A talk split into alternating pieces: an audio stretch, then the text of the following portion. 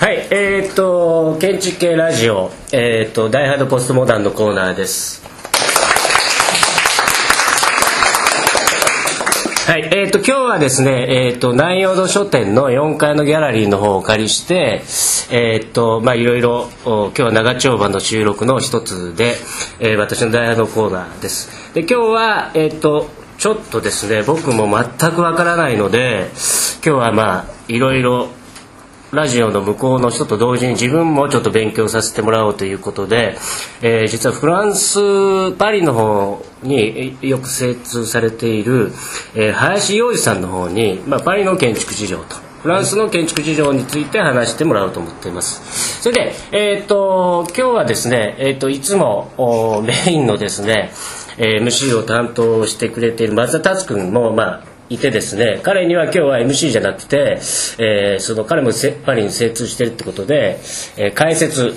ね、補足なんかをしてもらうと思います。まず,、えーまずそれとですね、まあ、ちょっとじゃあ順番にじゃあ自己紹介をしてもらいましょうかね。じゃあ林さんちょっと自己紹介。はい、えー、と林洋二です、えー、と建築家として一応あのやっています。でフランスにあの2001年ぐらいから3年間と去年、えー、と向こうの事務所で働いていたあの経歴を持っていますで日本では一応あの北川原市さんのところであの建築を学んでいます。なるほど。はいそれで一応まあ解説の、えー、と松田君あ自己紹介、はい。それだけでいいですか？もうはい。えー、とそれとですね今日は聞き手のお学生の方が2人来てくれてるのでえー、とじゃあちょっと後で振るけど、えー、とちょっと自己紹介。昭和女子大3年生の鈴木です。よろしくね。はい国士舘大学 M2 の足立です。よろしくお願いします。よろしく。はい、えーということで、えー早速なんですけど、あの実はまあフランス・パリ、えーの建築というと、ええまあ、僕ももうかなり勉強不足で、僕が知らないぐらいだから多分学生の子だって全然知らないと思うんですね。でパリっていうと、まあ、ふ古くはですねル・コルビジェとかになってしまうし、で最近で言うとですねえーいわゆるジャン・ヌーベルとか、ドミニク・ペローとか、えー。ビッグネームですよね。そういうのは、まあ、もちろん僕たちも123を知ってるんですけども、それ以外じゃあ何か知ってるかって言われると僕自身も全く知らないんですね。えーということで、まあえー、と今の、まあ、若い子あるいはこれ日本人の我々の世代の人間にもうほとんどかもしれないんですけどもパリの、まあ、フランスの建築事情についてちょっと話してもらいたい。それで一応ダイハードポストモダンというぐらいの話がついているので、ええ。パリのポストモダンポストモダンええ。ええで果たしてパリにはそのポストモダンっていう、い。まあ、いわゆる運動っていうのがあったのかどうかも含めて、ちょっとそこら辺お話しいただきたいんですけど、ええっとフランス、えっとポストモダンっていうその思想自体はあのフランスから発生したって言われていますよなねでもあの実際建築であのフランスのな中にあるものっていうのはそんなに多くなくてあのむしろあのアメリカの方に渡った人たちがあのやっていたりする。あの要するに、まあ、フランス人がやってるんだけども、自国でやってるわけじゃなくて、まあ、アメリカなんかでそういうわけでもなく、ええ。フランス人がむしろあのポストモダンにポストモダンの建築を作っていないって言ってもいいかもしれないぐらいなんですね。であのポルザンパルクっていう、まあ、あのよく知られている、あの長長老の建築家がいらっしゃるんですけども彼はそのポストモダン時期を代表する建築家としてあの有名ではあったんですけどそれ以外の建築家ではあんまりいないんですね。でそれはあの一つあのちょっと面白いのが、えっと、60年代70年代に、えっと、ポストモダンの話が出てくる時あのちょうどあのアールデコがあのアールデコっていう言葉をあの全国的に広まっていったっていう時期なんですねでアールデコのそのムーブメント自体は1920年代から30年代であのやっていたんですけれどもそそのさあの復興というかいう形であの60年代にあのアールデコがあのどんどん重宝されていってその流れを組んでるのが実はなんか現代のあのフランスの建築になっているんじゃないかなって思ってますね。あの現代のフランスの建築っていうのは、まあ、本当の意味の現代のね今の現代の若い人たちとかあの50代40代の建築家がやってることっていうのはそのポストモダンの流れではない独自のアールデコ的なそのアールデコ的な流れであのどんどん作っていてそのそこの微妙な違いがあのフランスのその特殊性というかあまりそのメディアに出てこなかったりとかいうことになっているんじゃないかなと。えー、と例えばまあ今日学生の子たち来てるんだけど今まあいろいろそんなに多くはないけども名前とかキーワードとか出てきたけどなんか聞いたことはあった？あジャン・ヌーベルの、えっ、とロンドン視聴者ですか？あれ？あじゃあ。ま あ、ジャン・ヌーベルっていう名前は聞いたことあると、えーいうことですよね。で僕も今聞いててちょっと難しくて分からなかったんだけどあの具体的に言うとそのじゃあそそのこういわゆるポストモダンの時期アメリカとか日本のポストモダンの時期にその、まあ、広く世界には紹介されてないにしろそのフランス国内なんかで活躍されてた建築家自体がそんなにいらいないということです。いいと思いますね。あのポルザンパルクと一緒にやっていたアントワヌ・グランバックっていう人がいるんですけどそういう人たちがやってたノワゼールってあのパリの東の方にある地区であの作ってるものっていうのがあるんですけどあとはあのリカルド・ボフィルがあのモンペリエの方で作ってるものとかそういったものぐらいであんまりあのそのポストモダンっていうその枠組みにあの入れられるようなものっていうのがあのないですね。まあ、さすがフランスっていう感じがするんだけどやっぱり独自の路線を行くんですね。そこら辺松田君どうですか？今のお話今までの話の流れでああアールデコからの流れってよく分からなかったんですけどそういうのってあるんですか？あのそうですね。あの60年代にあのモーリス・クロっていう人がいてあのその人があのアールデコのアールデコとアール・ヌーボーの収集家みたいな人がいたんですね。その人があのその収集を始めることによってアールデコというのはこうもこういうものだというのが大体定義づけられてきたのがその60年代ですね。で60年代になるとそのアールデコのそのものものというかそのあのデザインがあのどんどんその大衆化されているデザインというものがそのどんどんあの連続的に続いていって現代までその表層的なその遊びとしてあの捉えられていてあのももっとあの、えーポストモダンの人たちっていうのはあのもうちょっと頭のいいというか勉強をしすぎているような建築の勉強をして建築の要素の勉強をしてそれをどんどんそのあのつなぎ合わせてあの絵を描いていくっていう人が多かったと思うんですよね。ちょっとそれは知らなかったんですけどあの普通に考えるとなんかそれこそフランスだとコルビジェとかシアムとかそういうまあモダニズムに対して反動的にこう60年代ぐらいからいろいろ現れてきたものがだんだんこうまあポストモダンにつながっていったのかなっていう気もするんですけどもモダニズムのその反動的なものがもうすでにそのアールデコで行われていたと思うんですよ。でアールデコから脈々と流れていたものがあのそのままフランスの文化的な建築の文化的なものになっていてでそうなるとあのあんまりその新しさがないというかポストモダン的なその突拍子もないようなことがあの突然変異的になんか起こっていないんであの世界的なそのジャーナリズムの中ではあんまり重宝されなかったんじゃないかなと。そうすると要するに、まあ、フランスのポストモダンっていうのはアールデコだとアールデコいうことですか？そうだと思いますね。ね。アールデコ自体がもうすでにポストモダンであってでポストモダンはもう20年代にフランスでは起こっていたんじゃないかっていうようなあの形なんじゃないかなとそれを、まあ、そういうふうに言ってもらえると、まあ、多少わかりやすいですね。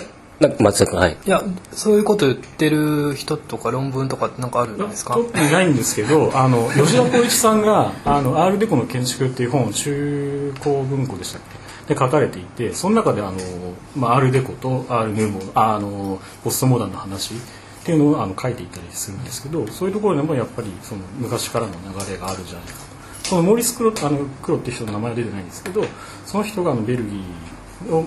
を中心にやっていた人であのかなり力を持っている人でした。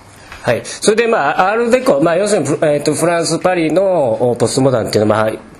まあ、ざっくばらんに言うと、まあえーアールデコだということなんですけど、まあ、ラジオの、まあ、聞いてる学生なんかでじゃあアールデコって何だろうと思ってる人がいるんですか？アールデコって大体、まあ、大まかに言うとどういうようなものですか？非常にそう説明がしにくいものですごい まあ大味で。やあのやっぱりそのポストモダンと同じようになんか説明がしにくいものであの、まあ、幾何学的な文様をなんかその連続的につあのつなぎ合わせていったりとかあの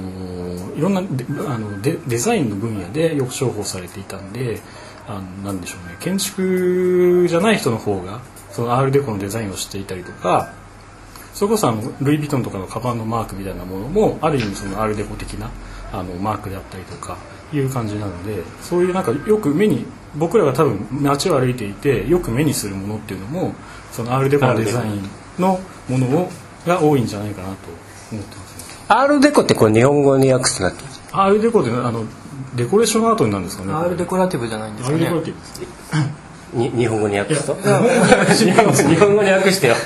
装飾芸術ですよね。それで、まあ、20年代で要するに、まあ、あの世紀末のアール・ヌーボーに対して、まあ、アールデコだともうちょっと直線的だったりするわけですよね。で、まあ、デコラティブでちょっと思ったんですけど確かにそれだとポストモダンとつながるかなと。で20年代はヨーロッパでもそれこそ多分ね両大戦期間で消費もすごく盛んだった頃だと思うのでそういう意味だと80年代と70年代似て80年代と。のその経済状況とかが結構実は似てるんじゃないかなと。その大戦間の間のその第一次大戦と第二次世界大戦の間のその混沌とした時期でで商業的にどんどんその上がっていかないといけないっていう時代でほとんどその時代背景的なところは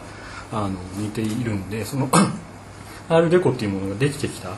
あの過程っていうのはそのまあアルデコっていうかポストモダニズムっていうのが生まれ生まれポストモダンとかポストモダニズムと呼ばれるものが生まれてくるのはある意味なんかその必然的な流れだったんじゃないかなっていう思います。なるほど。じゃあ、えっ、と、まあ、なんとなく分かってる分かってないような気がするんだけど、まあ、えっ、と、それでまあ、そうすると、あの、非常に不思議に思うのは、多分、その、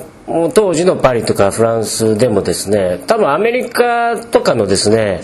いわゆるポストモダンの動きっていうのは、いろんなメディアとかで情報は知っていたですよね。してたんですねあの70年代にあのベルナード・ユエっていう人がいるんですけど「あのアラシェクシュ・オージョーディ」っていうあのフランスのあの一番力があったあの雑誌をかの編集をやっていた人なんですけどその人があのパリのボザールを出た後にあのルイス・パーンの事務所に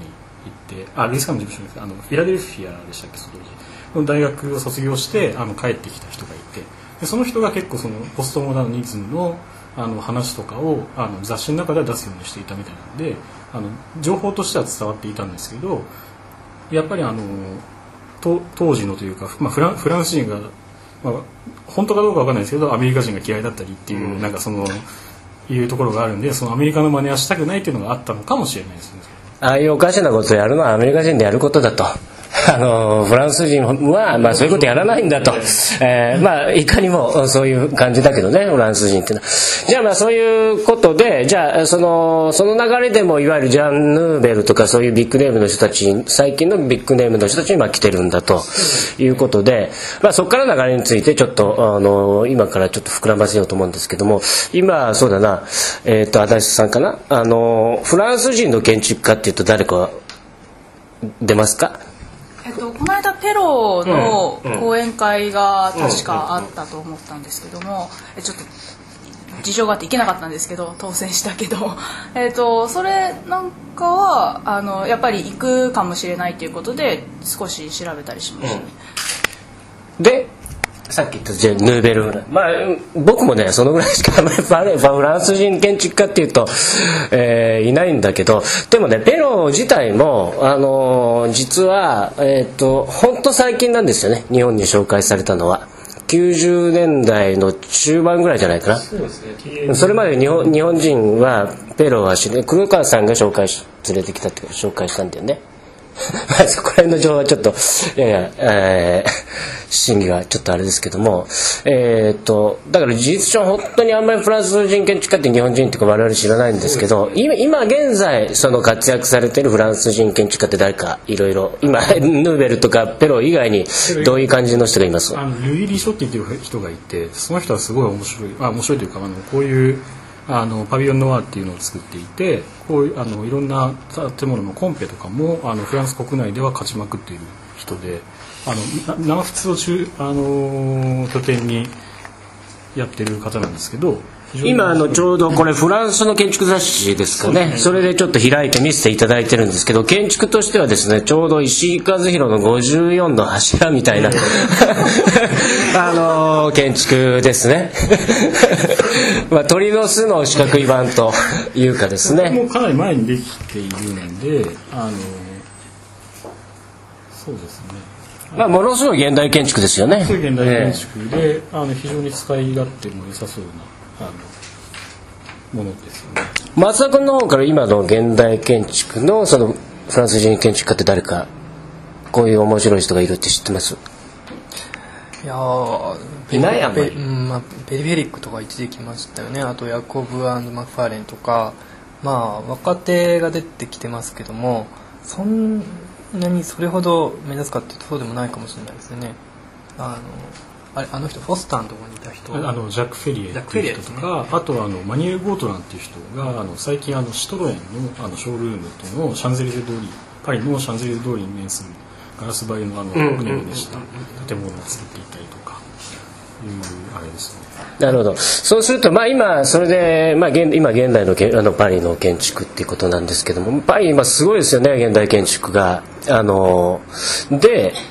まあせっかくなので、まあ、時間ももうそろそろかな。まだ大丈夫？うん。あの林さんから見たその現在現在のパリとあるいは今後こんな風にパリってなっていっちゃうんじゃないかとかいうね。なんかパリのこの予測っていうか建築予測っていうかなんか、えー予感っていうのはありますでしょうか？あのパリの今郊外の方であのペリフェリック沿いであの高層の建物がいっぱい建ち始めるような計画がいろいろあって例えばヘルツォークがピラミッド状の建物をなんかあのすごいでかい建物を作るとかあのラレファンスの方にあのトム・メインモーホシスの人があのあのビルを作ったりあとジャン・ヌーベルがそこの近くでまたコンペに勝ったりっていうあのいろんな投資家がまた入ってきてるのであの高層ビルのそのファサードのデザインというかそういうものをやる人たちというかこれから例えば日本でまた高層のビルを建てるとか高層のファサードのデザインをするデザイン監修とかをするような建築家を目指す人は実はなんかそのパリの郊外を見ていくと、あのいろんな勉強になるんじゃないかなと思いますね。あのモチーフの使い方というかそのやっぱり あのアールデコ的なその幾何学文様をどうやってあの組み合わせていってファサードに表現していくかっていうのが伝統的にやっぱりあの見てる量が全然違うのででそれであの小さい文様をどんどん大きくしていったりそれを小さくしていったりしながらあのファサードのデザインをしたりするところもあるんで例えば日本のあの高層のビルなんか見てるとあの窓の大きさってほとんど変わらないものがずっと並んでると思うんですね。でも東京都庁舎あのあのはい。丹下さんのやつって実はなんかその窓の大きさがどんどんちょっと変わっていてでそれが実はあの西そうなんです。西洋的な感じがするというかそこになんかあのあそあれの実は新しさがあるんじゃないかなっていう感じはしますね。でそういう意味ではあのかあの海外というかフランスのそのパリをパリの郊外のその計画なんかにあの携わっている建築家で、まあ、あの日本ではあまり知られてないそのさっき言ってたジャあのジャック・フェリエとか、うん。マニエル・ゴートランとかはそういうのにどんどん参加しているのであのそういう事務所なんか見てみると面白いかもしれないですね。なるほど。最後なんか付け加えることある？あえっと、パリ市がなんか法律をドラノエさんが変えたんですよね。それで今までの規制よりも高いものが、まあ、これからしばらくの間多分作られるだろうとは思います。そうすると少しパリの景観が変わっていくのかな？郊外の郊外というか、パリのその郊外部分のあの景観だけが変わってくると思うんですけどそんなに中にまで多分あの侵食できないようになってるんだと思います、ね。中は一応、えっとちょっとだけ高くなったんですよね。23層高くなる可能性があると。それぐらいですはい。えーっとまあそろそろ時間なくなってきたのであれですけどあの今日学生今聞いてくれた学生なんだけどパリのこと 分かんないと思うけどちょっと勉強してみようかなとは思ったか？らはい。えっと歴史パリって歴史的な建建物ばっかりだと思っていたのでそういう現代建築家の人がどんどん乗り出しているというのを聞いてもう一度そういう現代建築を見る旅というか旅行もしたいなと思いました。ほど。彼女は？私は逆にその歴史っていうものを重んじる立場というか、まあ、を取っていたりするのでその近代化になることへの不安みたいなものが若干あるなというふうに聞いていましたね。はいすごいなんか難しいこと話すね。はい。えーっと、それじゃあまあ時間が来ましたので、えーっと、なかなかこの時間では、その、たくさんお話できないんですけど、まあ今日はどうもあの、林さん、貴重な話を、あ話を、どうもありがとうございました。あの、皆様どうもお疲れ様でした。それでは終わります。